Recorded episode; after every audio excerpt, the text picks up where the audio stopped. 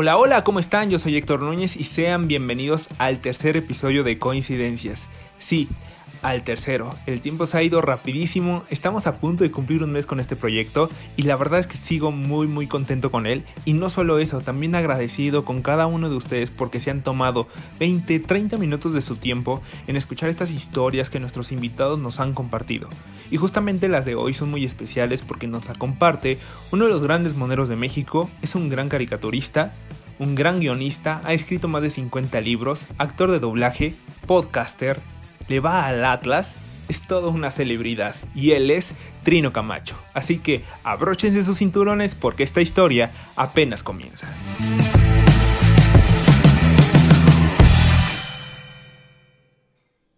Bien, Héctor, muchas gracias por invitarme a, tu... Ahora sí que es tu programa, ya, ya en, estos mundos, pues es que cada quien ya tiene su programa y, yo ya no veo tele, yo veo este tipo de cosas, se me hacen más divertidas.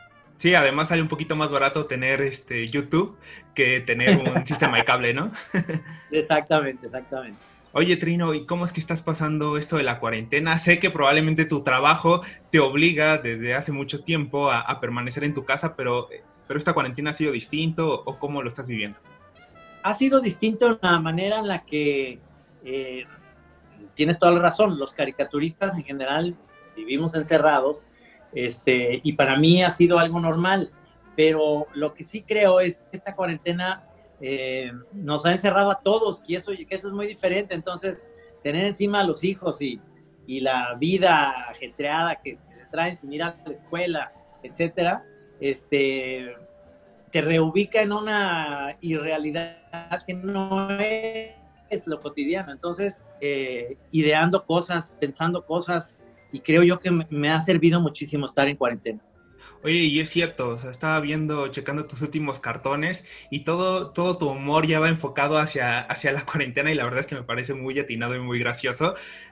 ¿Ha sido así desde el primer día de cuarentena? ¿Adaptaste tu humor a, esta realidad que estamos viviendo? Sí, sí siento yo que, que lo que he hecho últimamente con las tiras cómicas, sobre todo en, en las de deportes, pues, eh, es, salirme, es salirme por la tangente porque ahorita no hay partidos y no podemos hablar de, resultados de equipos ni de nada. Y es como la nostalgia de volver a, tener esa vida que teníamos de ir al estadio, de ir a apoyar a nuestros equipos, de ver la televisión y ver partidos.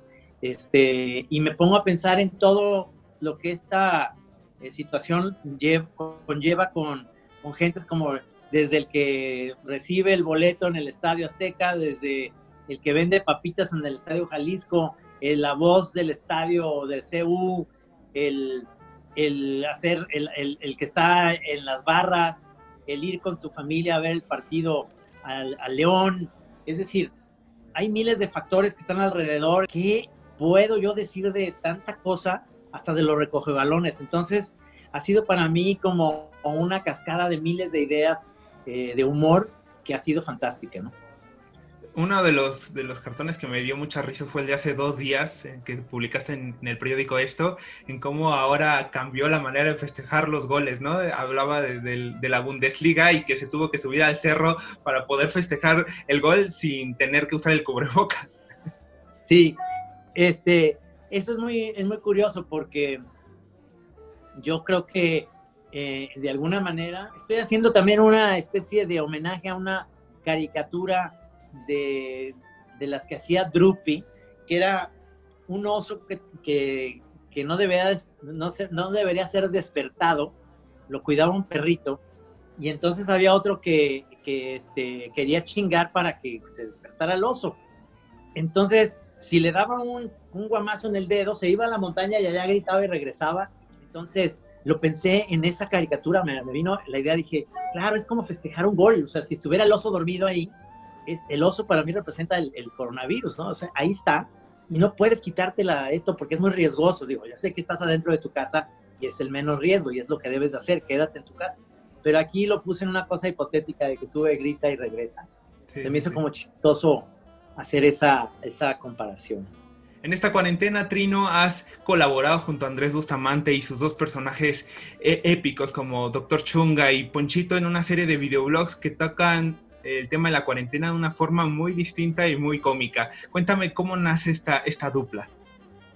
Mira, en, en general esto fue idea de Andrés porque yo no, yo no, de a mí no se me ocurriría preguntarle que si quiere salir nuevamente en exponerse, porque él ya está en un retiro muy sabroso. Entonces, cuando me invitó, dije, buenísimo, se me hace que podemos ser un buen equipo.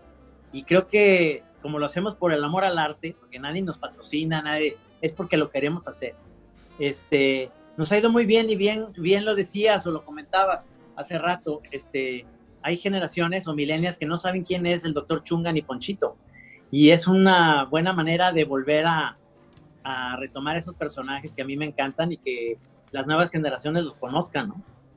¿Y, y, tú en qué participas? Además de ilustrar esos como pequeños intros que tienen los videos, ¿en qué participas? ¿Ayudas en el guion, en, los temas? Mira, en general las ideas de los inventos de Chunga son de él. Él los planea y todo. Y yo voy aportando a la hora de la explicación de cómo se hacen los inventos, mis ideas. Y en los de Ponchito, eh, colaboramos eh, en, ideas y yo tengo una idea con el Rey Chiquito con, o con las crónicas marcianas. Y no sin antes también decirte que hay un tercer elemento genial que es Jazz Casillas, que es el animador, eh, que hace muy buenas animaciones. Y creo que hacemos un equipo muy sabroso, es decir, tanto Andrés como y yo tenemos las, las ideas básicas y luego las, las lleva a cabo muy bien Jazz y creo que ese es un equipo que podemos luego hacer más cosas que no sean pues nomás de diversión y de gratis, también podemos luego vivir de eso. Sí, sí, sí, porque además esta dupla ya se había presentado en, distintos espectáculos, como por ejemplo en la Feria Internacional del Libro de Guadalajara o en la Conque, o sea, ya, ya esta, esta fusión ya se había dado y creo que se había dado con mucho éxito, ¿no? Exactamente, porque yo siempre le he dicho a, Andrés que él es mi presentador oficial. este, eh, uno de los personajes que más me gusta que me ha presentado, porque es totalmente impredecible y es chingón, es este Johnny Petardo. Este, es sensacional cuando sale de Johnny Petardo, pero es un personaje muy elaborado, entonces eh, ahorita como en donde está no tiene su oficina, en realidad tiene nomás a Ponchito, que es la peluca y cualquier cosa, y al doctor Chunga, este, nos lo vamos llevando con esos dos personajes. Pero Andrés tiene una capacidad de personajes increíble, ¿no? Que, que saliendo de esto, creo que si podemos hacer otro proyecto va a ser mucho más enriquecedor con todos los personajes que él tiene. Creo que eres una persona que nunca se detiene, que siempre está ahí a la orden del día para ver en dónde, dónde innovar, porque no solo eres monero, como lo, dije en el intro, sino también eres podcaster. Cuéntame de estos eh, podcasts que tienes con Netflix y que la verdad es que también han tenido un éxito desde su salida en el año pasado, ¿no? Bueno, aquí es algo interesante porque es chistoso, porque yo, yo decía de muy chavo, que digo, híjole, qué padre, a mí me gusta mucho ver tele y series y yo te puedo hablar de series Tú no habías nacido de series de Perdidos en el Espacio, ver el fondo del mar, en los monstruos del espacio, miles de cosas que yo veía en la tele, mi, mi, mamá y todo. Y tú ves en mis tiras, está muy, eh, está muy, estoy muy influenciado por series. Ahorita mismo te acabo de decir un chiste que hablaba de una caricatura de Drupi. Es decir, en mi disco duro, en vez de tener obras de Shakespeare, tengo pura basura. Pero me encanta mucho ver series y me encanta mucho ver cine. Entonces yo decía, que qué padre que te paguen por, por hacer lo que te gusta, que es ver series. Y, y Dios me castigó, ahora tengo que ver series y me pagan, pero ya me da hueva porque yo digo, sí, tengo que ver series. Cuando no me decían que era huevo, pues los veía, pero ah, como es a huevo, ¿sabes? Es esta onda del ser humano que dices, hombre, si, si, si lo tenías, si te gustaba, ay, sí me gusta, yo no estoy diciendo que no, pero es una broma en el sentido de decir, estoy en el mejor podcast porque estoy con los mejores. Eh, estoy ahí con Luis Pablo Borregar y con Mariana Linares. Mariana Linares es sensacional, es una chava que tiene una voz además muy amable, muy sabrosa, muy inteligente, es una chava muy prendida. Eh, Luis Pablo es eh, periodista y está en el país y, dirige el, el, podcast. Y yo soy la parte en la que voy a darle esa, esa parte a lo mejor decir tonterías o que, es más ligero, pero no por eso el equipo se conforma por, por tres que hacemos muy sabroso ese, ese podcast. Lo digo sin ganas de decir, sí quiero que lo escuchen para que vean que no estoy mintiendo. Pues es un podcast que se llama Nada que ver, por si eh, la gente que nos está viendo ahorita quiere meterse a ver. Son 58 episodios y a veces uno en Netflix, porque o la aplicación o porque uno es huevón, este, dices, pues no hay nada que ver y yo dices, cabrón, chingo. O sea, hay desde el documental de Michael Jordan, que es una cosa sensacional, desde el documental de Miles Davis, que es sobre jazz, este, documentales sobre política en Brasil, sobre feminismo. Es decir, es, es un podcast que contiene todos estos elementos y es sabrosísimo porque hablamos de todo. ¿De dónde salen estas energías, estas ganas de, reinventarse, de pasar de solo ser un monero a ser todo ya un productor de contenido en distintas plataformas digitales?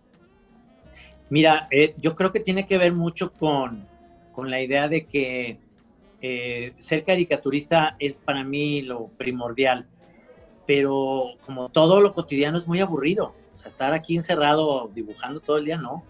A mí me gusta hacer doblajes, también tengo doblajes. Y esos doblajes los pongo eh, eh, en, mi, también en Trino Monero, arroba Trino Monero en Twitter. Y, los estreno semanalmente. Se supone que hoy tenía que estrenar uno, pero lo voy a estrenar mañana. Eh, porque ya, o sea, tengo tantos doblajes, pero dije, mira, ya ni es la hora. Y yo siento que a veces es mejor ponerlos en la mañana, tienen mucho más hit que en la noche. Y, entonces estoy como reciclando doblajes que, que, salieron hace mucho en Ponchivisión o en Multivisión con Aristegui, Solórzano y así. Y, estoy contento porque estoy haciendo lo que me gusta y estoy saliéndome de mi, de mi zona de confort, que es hacer caricaturas todos los días. Me pongo a hacer podcast, me pongo a hacer doblajes, me pongo a hacer películas o series de televisión. Estoy en un proyecto que puede ser que, que hagamos la serie del Santos para, para un canal de streaming. O sea que estamos ahí, y digo estamos porque digo yo, Gis y yo estamos en eso con la Chora TV como un producto en YouTube, pero también un producto para a ver si sale en televisión abierta, en todo. Y bien lo dices, ¿por qué? Porque soy inquieto, porque, porque no me quiero quedar sentado nada más haciendo monos. Sí, sí, sí. Y es precisamente el hacer monos lo que también nos ha traído aquí. Y en este podcast vamos a viajar un poquito en el tiempo porque nos gusta hacerlo. Y quiero que me cuentes, no, no cuando te decides este, dedicar a hacer monos, sino quiero que nos cuentes exactamente en qué momento dijiste, esto, esto es lo mío. O sea, porque sin duda es, es una vocación que lo has platicado, tienes desde pequeño desde chavito yo sabía que quería ser caricaturista y hubo un momento básico eh, cuando me publicaron una caricatura en la revista Pirulete, yo tenía 12 años, y la revista Pirulete la, traía Carlos Reynoso desde Chile, y era, una historieta muy padre de equipos de fútbol de barrio, y el principal se llamaba Pirulete, aquí en México, pero allá en Chile se llamaba Barrabases se llamaba Barrabases. Genial. Y ahí me publicaron. Entonces, en ese momento que me publicaron una caricatura, yo dije, si ellos me publican, me lo van a publicar en los periódicos. Así que yo me voy a dedicar a hacer eso. Y mi papá me dio chance porque mi papá me pagó mi carrera y al terminar mi carrera me dijo, vas tú solo porque yo soy dentista y aquí no te vas a morir de hambre, tengo un laboratorio dental, puedes vivir de eso, pero yo no quería. Mi hermano afortunadamente sí, y yo me dediqué a los, a los monos y a, la comunicación. Soy licenciado en comunicación. Entonces, pues a partir de los 12 años supe que quería ser monero. ¿Qué fue lo que te comentaba tu papá cuando llega ya este boom en tu carrera como monero, cuando los periódicos empiezan a publicarte semanalmente, cuando la gente te empieza a leer, a ver? ¿Qué fue lo que tu papá te decía? Fíjate que lo más chistoso que mi jefe eh, eh, era, muy parco y muy seco. En, realidad eh, tenía una manera de dar cariño como seca. Y, entonces él le gustaba jugar golf y entonces llegaba y decía, eh, ¿no? Este, me dijeron ahí, este, cuando estábamos ya en las regaderas, eh, que, que tu cartón de hoy estaba muy bueno. Mi mamá me decía, a él le gustó, pero no le gusta decir que él le gustó, a él le gusta decir que a todo el mundo le gustó. Entonces, yo de todos modos lo tomaba como qué chido, porque sí le gustaba, y yo siento que la chance que me dio de, de, no, de no ser un papá, de decir, pues yo no te pago los estudios si vas a estudiar eso, porque es de hippies o cualquier cosa, este, no, él me apoyó, entonces yo siento que, que él estaba orgulloso y lo estuvo, eh, digo, murió hace tres años y, y él estaba muy contento con, con, mi carrera y con lo que había logrado. Seguramente, ¿no? Y no, no me imagino la, la, cara de felicidad que hubiera tenido el día que, por ejemplo, se estrenó tu película. O sea, es, ya sí. tus dibujos llegaron a la pantalla grande, justo como lo decías al principio, porque tú querías ser ese Walt Disney. Y, y sí. bueno, y así como Walt Disney, tú ya estabas en la gran, en la gran pantalla. sí, sí, no, no le gustó tanto porque dice, está muy pelada. Pero luego le echaba la culpa, tanto mi papá como mi mamá le echa la culpa a Gis, porque dice, bueno, las cosas de chiste eran como las tuyas, pero las peladas son las de Gis, ¿no? no, jefa, también son mías, ¿no? Este, eh, pero, pero lo que voy es que yo creo que los dos, mi jefa todavía vive, está muy bien, mi mamá está súper sana, súper bien. Y, y la, la, verdad es que los dos siempre me apoyaron y siempre han estado orgullosos de, de su hijo, yo pienso. ¿Y justo en qué etapa de tu vida te encuentras ahora? En el, eh, en el momento en el que siento que en, en, dos años voy a cumplir 60, que tengo dos hijos sensacionales, que esto no es, no, no da para mucho, es decir, eh, siento que la caricatura eh, va a tener que trascender otras cosas. Estoy dispuesto a seguir chambeando todavía un buen rato, pero todo el tiempo quiero estarme moviendo a ver qué sigue. No te puedo decir por dónde, pero, pero yo te aseguro que no me voy a quedar así atorado ya en algo de por vida. Entonces, pues viene la parte, ahora sí, de, ya, ya entré en eso, de, de sentir que, que, ya están los años ahí, pero yo me siento joven de espíritu, de corazón y de físico este, todavía. Entonces, vienen cosas chidas, yo pienso que vienen cosas chidas. Y además tienes el respaldo de tu gente, ¿no? Yo cada vez que asisto a, a, convenciones, a ferias del libro en donde tú estás presente, las filas para autógrafos son enormes y, y, los fanáticos están ahí, muy atentos a lo, que, a lo que haces día tras día, ¿no? Pues esa es una cosa padrísima porque es la pilita que necesitamos todos como seres humanos de, de encontrarte a la gente en vivo y que te digan cosas chidas. No todo el mundo te dice cosas chidas, sobre todo en las redes, pero, pero hay que saber capotear eso y hay que saber oír también las cosas gachas porque a veces las cosas gachas, si vienen con buena intención, eh, pueden ser gachas en esencia que te puedan decir, te está repitiendo en esto, o me caíste gordo porque le vas al Atlas, o, este, o cualquier cosa que te puedan decir, no hay que tomarlo a mal, es decir, la buena vibra eh, se siente y la buena vibra de la gente eh, da esa pilita, esa energía, y a mí me, me, me gusta mucho ir a esas convenciones y firmar libros porque la gente te dice cosas lindas y te dice cosas padres y, y eso te, te, regresan cosas muy chidas aquí al corazón. Yo le voy al Atlante, así que probablemente somos hermanos de, de casi el mismo dolor. ¿Cómo es irle al Atlas? Porque si de por sí yo sufro con mi Atlante, que bueno, ahora está en segunda división, pero bueno, fue campeón en 2007. ¿Tú, tú cómo le haces para sobrellevar todo ese dolor que representa ser un aficionado atlista? Mira, es que la verdad es que los atlistas somos de otra cepa digo, también los atlantistas. A mí lo que no me gustó del Atlante es que se lo llevaran de la Ciudad de México porque eso le dio la madre al equipo, ¿no? Eh, el equipo del Atlante es de Ciudad de México, igual que el Necaxa. Este, haberlo sacado de ahí, entiendo muy bien el arraigo y todo eso, pero eh, lo que tenemos los del Atlas es que pues, hemos sido campeones una vez, nunca lo hemos visto. Yo, yo soy del 61, o sea, 10 años después que fue campeón, así yo. Y yo sí quiero, yo sí quiero morirme, pero verlo, haberlo visto campeón. No de segunda división, campeón, campeón de primera y, sí, sí, sí. y este, eh, tengo esa esperanza. Y eso es lo que tenemos los del Atlas, tenemos esperanza no somos, no somos afición que dejamos abajo al equipo, la fiel, como le dicen eh, a, los seguidores del Atlas, somos fieles, somos, somos fieles en, en realidad y somos muy para adelante y nos gusta que el Atlas juegue bonito. Cuando llegan entrenadores que no hacen jugar al Atlas bonito, pero es para no perder, mm, ya no es el Atlas que nos gusta. Ahorita creo yo que el equipo está en un bache. Esperemos que después de, este, de esta cuarentena regresen los jugadores con ganas de, demostrar lo que, lo que la afición quiere. Y no estamos preocupados porque como ya quitaron los que se van a ir a segunda división, los que deben estar preocupados son los del Atlante que no van a regresar, pero nosotros podemos estar todavía en último lugar muchos años y no nos vamos a ir. Y te voy a decir algo, el Atlas se fue dos veces a la segunda división, pero al año siguiente regresaba.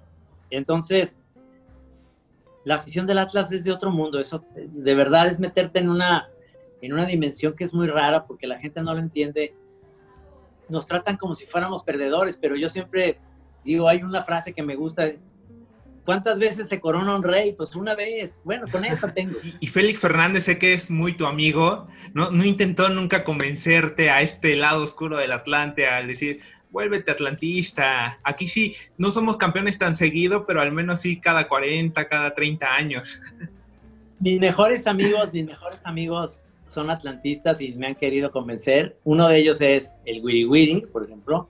Es porque eh, no es tan futbolero, pero le, iba al Atlante porque su papá catalán le iba al Atlante por los colores azulgrana. Eh, el músico, escritor, ensayista Alain Derbez es atlantista. También me ha querido convencer, pero... Y Félix, por supuesto, a Félix le hice su sudadera con mis monitos y la chingada. Este, pues es que ya no se puede. O sea, yo no, yo, mira, mi segundo equipo internacional es el Barcelona. Pues le tengo que ir a un equipo que gane, cabrón. O sea, este, le voy al Barça, en el béisbol le voy a, a los Medias Rojas de Boston. Este, en realidad, este, no me gustan los equipos que, que son campeones porque sí, ¿no? O sea, no, el, Madrid, pues, pues es un equipazo, pero, pero me cae muy mal Cristiano Ronaldo. Digo, ya no está ahí, pero eh, nunca he tenido, por el Madrid, me gusta ver los partidos, pero no le voy a ir al Madrid, yo soy del Barça. Pues muchísimas gracias, Trino, por esta gran entrevista, por esta gran charla. Y quiero despedirme preguntándote si has notado lo loca que es la palabra mapache.